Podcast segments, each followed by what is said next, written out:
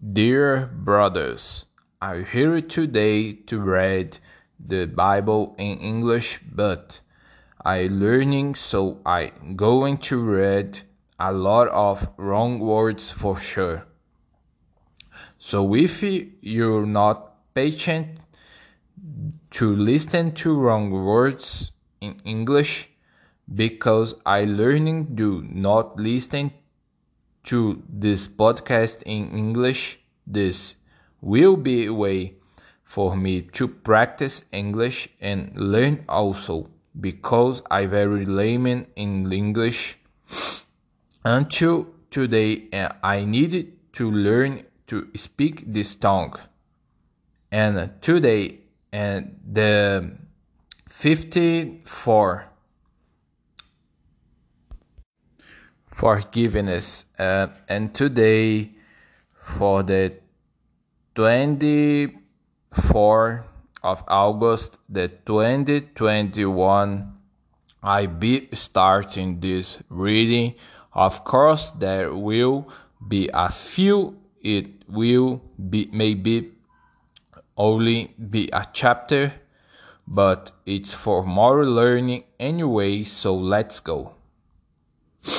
If there is wrong words without being uh, a maid of pronunciation, it was Google Translator. And today I will begin with the first epistle of Paul, the Corinthians chapter 50 verse verse 29 to 58. Let's go.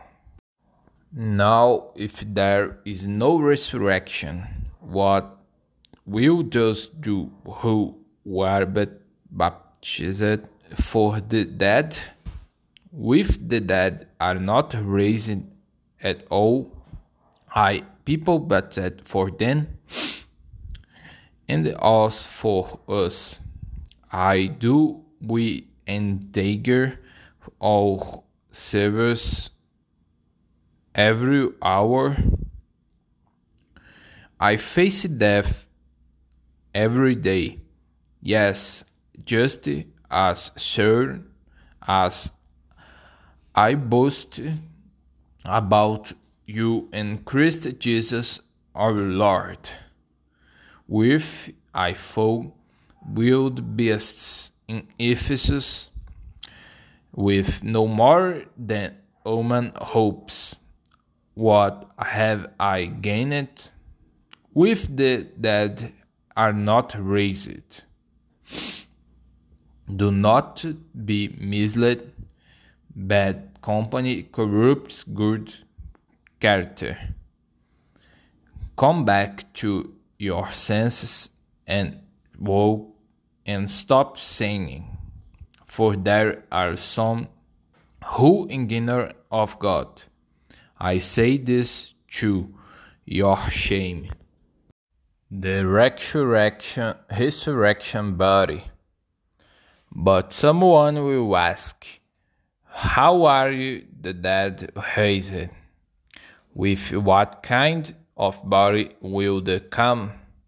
How foolish! What you sow does come to life, unless it dies. When you sow, you do not plant the body that will be, but just a seed, perhaps a weedy or something else, but good gives with a body was he was determined, and to each kind of seed his giveth all body. No, all flesh is the same. People have one kind of flesh, animals have another, birds another, and fish another.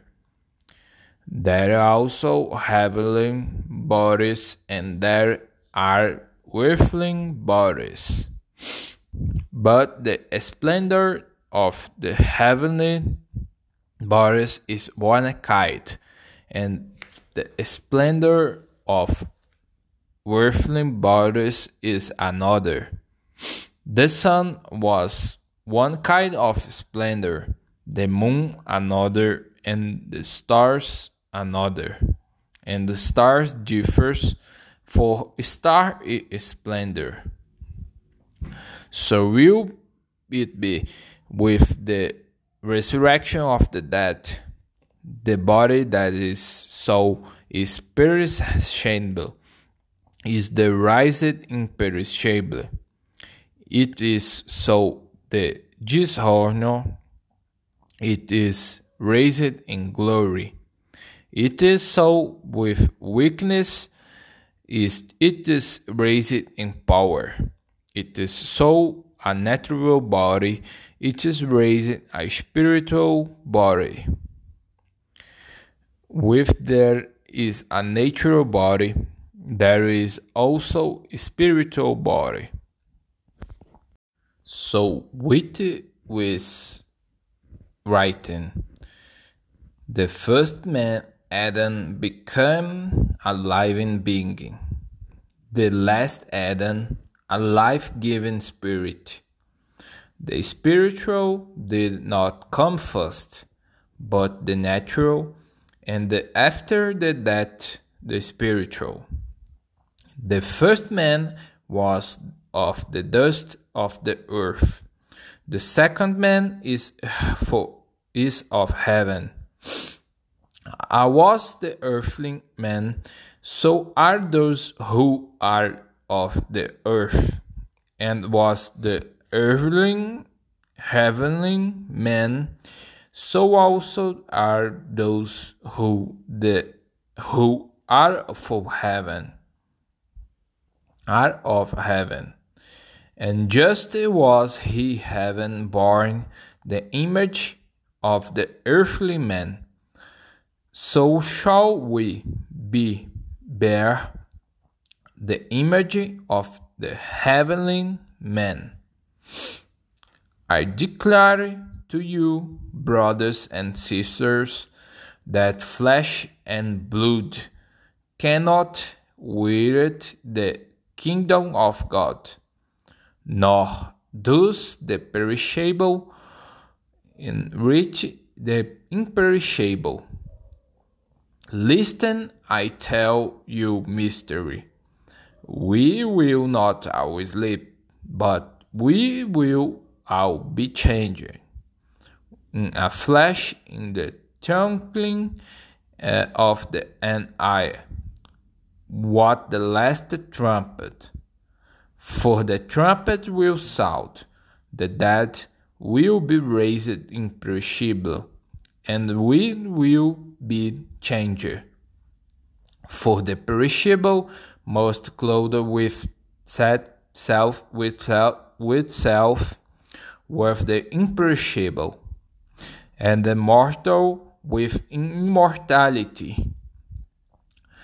When the perishable was being clothed with the imperishable, and the mortal with immortality, the, the saying that was written will be will come true. Death was being swallowed up in victory. Where's of death is your victory? Where or death is your sting? The stinging of death is sin, and the power of sin is the law but thanks to be God. He had he gives us the victory through your Lord Jesus Christ. Therefore, my dear brothers and sisters, stand firm. Let nothing move you. Always giving yourselves fully to the work of the Lord because you know that your labor in the Lord is not in vain. And this was the tentative episode of today's episode. First time I read so much English, so sorry for the mistakes, for the words that were not said correctly. And I hope the understand of the all here is just practical. That Jesus is the indeed master of their lives. Let leka.